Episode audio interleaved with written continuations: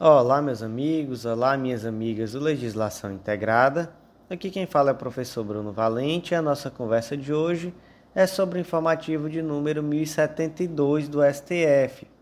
Antes de começar, fica aquele convite de sempre para você que vem sempre aqui, mas ainda não está inscrito no nosso canal, seja Spotify, Deezer, Apple Podcasts, Google Podcasts ou mesmo no YouTube, não deixa de ativar o sininho para ficar sabendo de todas as novidades nem de curtir, compartilhar, comentar e contar para aquele amigo que também estuda para concurso sobre essa novidade. Com certeza você ajuda muito a manter esse projeto. Fica também o convite para você nos seguir no Instagram, arroba legislação integrada, onde todo dia tem novidade. E por último, aquele convite mais importante de todos, para você que ainda não é membro do nosso clube, o Clube da Lei, não deixa de acessar legislaçãointegrada.com.br Lá você conhece esse clube que te dá acesso a todos os materiais de legislação integrada, que são materiais que integram a lei seca com a jurisprudência de uma forma super contextualizada e que são semanalmente atualizados através desses informativos que eu comento aqui em áudio. Também tem acesso a todos os planos de leitura de forma ilimitada, são planos de leitura tanto por carreira quanto por edital específico tudo em uma única assinatura, sem necessidade de pagar nenhum valor a mais quando sai aquele edital novo e a gente coloca o plano de leitura, que inclusive sempre é um plano de leitura que te permite uma continuidade de estudo em relação aos planos base, que são aqueles planos por carreira. Então é o que você precisa, um estudo organizado, atualizado, tudo para você se dar muito bem nas suas próximas provas e também para você ser um profissional cada vez mais atualizado e cada vez melhor. Então, sem mais delongas, vamos para o primeiro julgado do dia. O primeiro julgado do dia foi inserido na Constituição Federal e o destaque ficou da seguinte forma: é inconstitucional, por ofensa à competência privativa da União para legislar sobre direito civil e política de seguros, lei estadual que veda, no âmbito do seu território, operadoras de plano de saúde a limitarem consultas e sessões para tratamento de pessoa com deficiência.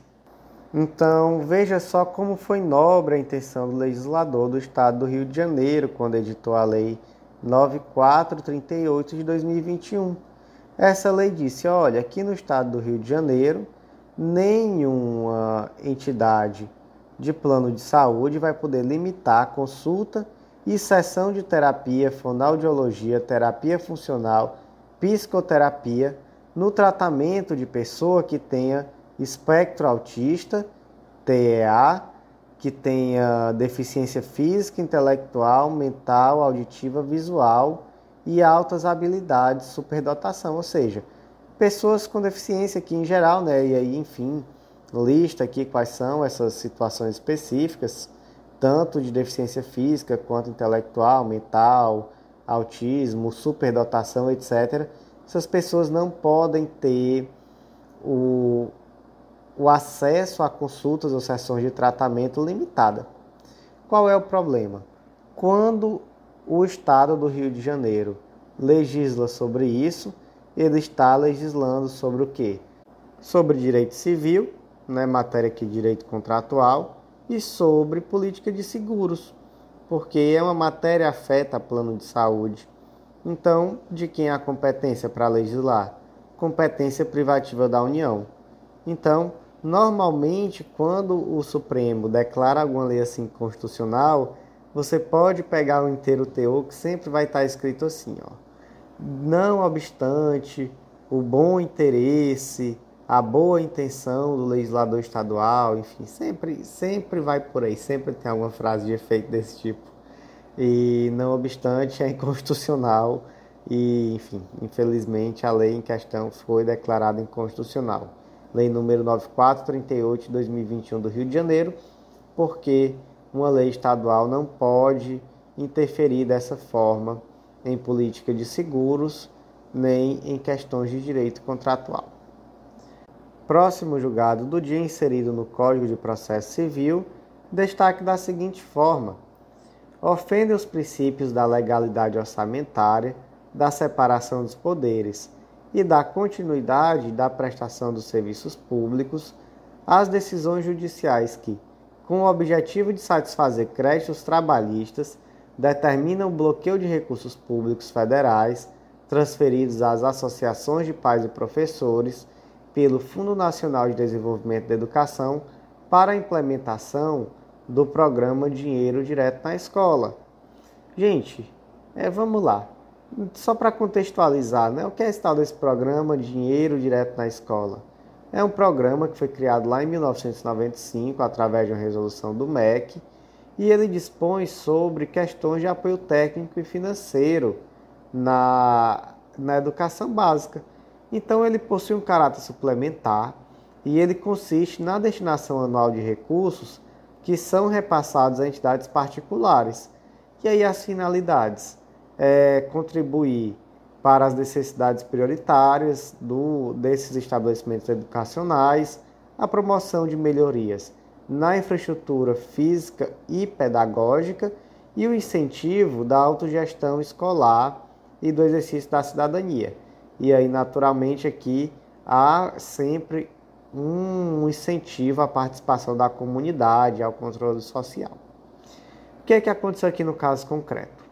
Decisões judiciais resolveram bloquear recursos federais que eram destinados a associações de pais e professores pelo Fundo Nacional de Desenvolvimento da Educação, afirmando que esses valores precisariam ser repassados a esse programa, que é o programa Dinheiro Direto na Escola. Ou seja, disseram: olha, é mais importante aqui que vá dinheiro para esse programa do que para essas associações. A questão, gente, é que os recursos públicos de aplicação compulsória em educação são impenhoráveis. Então você não pode, por meio de decisão judicial, declarar um bloqueio de um valor público, de um recurso público, que foi repassado pelo Fundo Nacional de Desenvolvimento da Educação para a Associação de Pais e Professores. Até porque isso daqui também tem por finalidade o, o investimento em educação básica. Então você está agindo aqui como um administrador. O juiz aqui nesse caso ele está querendo dizer qual política pública é mais importante. Ele pode fazer isso, gente? Claro que não, né? Exorbita aqui completamente aquilo que é cabível em relação ao poder judiciário. Então, de fato, você pode aqui fundamentar, inclusive, em dois pontos, né? Primeiro, no princípio da separação dos poderes, e segundo, lá no artigo 833, inciso 9 do Código de Processo Civil, são empenhoráveis os recursos públicos recebidos por instituição privada para aplicação compulsória em educação, saúde ou assistência social. Próximo julgado do dia, inserido na Lei número 9868 de 99, que é a lei da ADI e da ADC, destaque ficou assim: A Procuradoria Jurídica Estadual Municipal possui legitimidade para interpor recurso em face de acordo do Tribunal de Justiça proferido em representação de inconstitucionalidade. Então vamos imaginar aqui um caso concreto. Suponha que uma determinada lei municipal ou estadual, que seja, é inconstitucional. E aí se propõe uma ADI em face dessa lei. E essa ADI, nesse caso concreto, a referência vai ser a Constituição Estadual. Então, vai ser uma ADI que vai ser julgada pelo Tribunal de Justiça do Estado. Quem é que tem legitimidade para propor essa ADI? Dentre as pessoas que têm legitimidade, você tem aí o prefeito, da cidade, se se tratar ali de uma legislação municipal, e você tem o governador do estado também, não tem? E aí a gente pode pensar aqui, inclusive o exemplo é uma legislação estadual. Enfim, essa legitimidade, gente, vai estar, via de regra, lá no artigo 2 da Lei 9868, que vai tratar sobre a ADI e ADC, e você também pode sempre olhar na Constituição Estadual, se tem lá alguma especificidade em relação àquele estado. Mas vamos lá. Vamos supor que nesse caso que é uma lei, que é uma lei estadual e que o governador do estado vai propor uma ação direta de inconstitucionalidade perante o Tribunal de Justiça do Estado. Quem é que vai assinar essa petição da ADI? Quem é que assina? Quem assina é o governador. A legitimidade para assinar essa petição é do governador. E se o procurador do Estado assinar? Um procurador do Estado assinar? Aí, tem algum vício aqui? Tem, né, gente? Tem um vício, porque a legitimidade é do governador nesse caso, não é do, do de um procurador do Estado. Vamos lá. Posteriormente, essa ação ela foi processada e aí eventualmente se propôs um recurso, se opôs um recurso. Quem assina esse recurso? Tem que ser o governador, já que o governador que assinou a petição inicial da ADI? Não, não precisa, porque a partir do momento em que se propõe, aí os demais atos do processo eles podem sim ser assinados pela Procuradoria do Estado, tranquilamente. Então, é por isso que se decidiu aqui que a Procuradoria Estadual Municipal possui legitimidade para interpor recurso em face de acórdão do TJ proferido em representação de inconstitucionalidade. O último julgado do dia, inserido também na Constituição Federal, e foi uma tese fixada na ADI 5282 do Paraná. Gente, aqui essa tese ela tem três itens, mas antes de falar desses itens, eu vou tecer aqui alguns comentários sobre a, o caso concreto em si, para que você entenda melhor qual foi a situação. Veio uma lei lá no estado do Paraná e ela resolveu aumentar a alíquota de PVA. E aí, essa lei, ela necessariamente tinha que obedecer tanto a anterioridade nonagesimal quanto a anual. Em relação ao anual, ok, a lei foi do ano de 2014. Só que em relação ao nonagesimal, o que, que ela fez? Como não ia mais dar tempo até o dia do fato gerador, veio uma lei posterior e modificou a data do fato gerador do IPVA. Então disse, olha, o IPVA 2015 vai ter como fato gerador 1 de abril de 2015. Então, dessa forma, como o fato gerador só vai acontecer em abril, essa nova lei vai respeitar também a anterioridade nonagesimal. E aí ela ainda fez o seguinte, ela disse, olha, essa modificação aqui de alíquota, essa, essa questão desse prazo, não vai alcançar os veículos usados que sejam transferidos para outras unidades federativas, que tenham sido adquiridas né, em exercício anterior a 2015. Então, nesse caso, o fato gerador vai ser a data da transferência. Então, esse aumento né, não vai ser aplicável a esses veículos específicos. E aí, veio essa tese, se questionou, né? Se disse, não, isso é inconstitucional e tudo, você está tentando burlar a anterioridade nonagesimal, e o STF entendeu que não. E aí vamos lá. A tese fixada, tese 1. No caso de tributo sujeito duplamente à anterioridade de exercício à noventena, a lei que institui ou majora a imposição somente será eficaz, de um lado, no exercício seguinte ao da sua publicação e, de outro, após decorridos 90 dias da data de sua divulgação em meio oficial. Logo, a contar da publicação dos, da lei, os prazos transcorrem simultaneamente, não sucessivamente. E aqui, gente, eu acho que isso é até intuitivo, né? Não é. Não corre um prazo depois do outro, são simultâneos. Então, veio a lei nova hoje. Passou 90 dias, show, cumpriu noventena. Se foi no ano de 2014, quando vira 2015, cumpriu noventena. Não tem isso de primeiro contar 90 dias para depois ver se já passou. Enfim, não, não tem, né? São sucessivos. Ou melhor, são simultâneos. 2. Não há desvio de finalidade, no caso de lei ordinária, alterar o aspecto temporal do IPVA para viabilizar a um só tempo o respeito à garantia da anterioridade, inclusive no nagesimal, e viabilizar a tributação dos veículos automotores pela alíquota majorada no exercício financeiro seguinte ao da publicação desse diploma legal.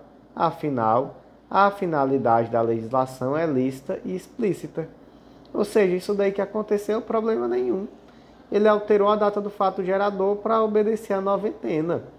É, enfim, a STF entendeu que aqui não há nenhuma inconstitucionalidade. 3.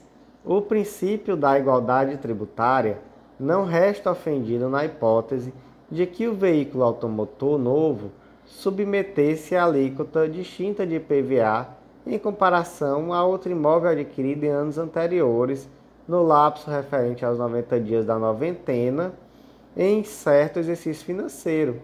Sendo assim, pela própria sistemática da tributação do IPVA, posta na legislação infraconstitucional, não se cuida de tratamento desigual entre contribuintes que se encontram em situação equivalente. Então, gente, aquela situação lá que, que a lei trouxe, que aqueles veículos que forem transferidos para outra unidade federativa, etc., não seriam alcançados por essa majoração de alíquota. Se isso acontecesse dentro desse prazo de 90 dias, né, dentro desse período da noventena, isso daí está ok. Porque nesses casos ela disse, olha, nesse caso aqui você vai adiantar o fato gerador, vai pegar a alíquota menor e tá tudo certo, entendeu? Não houve aqui, então, uma, um ferimento né, da isonomia. Na verdade, ele tratou uma hipótese distinta, havia ali um objetivo e, portanto, não se trata aí de uma medida inconstitucional também. Não fere a isonomia. E meus amigos, por hoje foi isso. Eu agradeço a você que ouviu até o final. Fica aquele convite de sempre, não deixa de acessar legislaçãointegrada.com.br e estamos trabalhando para colocar em dia todos os informativos. Informativo do STF, então, agora super em dia. Só faltam os informativos do STJ, mas se Deus quiser, logo, logo vai estar tá tudo em dia também. Então, depois desses, desses dias sem podcast, em virtude dessa crise de garganta que eu tive, nós já temos um podcast por dia agendado até o dia 31 de outubro. Então, agora, se Deus quiser, vou gravar esses que estão faltando. Só faltam dois do STJ. E aí, até a semana que vem, se tudo der certo, já estará tudo rigorosamente em dia. Pois, meus amigos, até a próxima. Um grande abraço.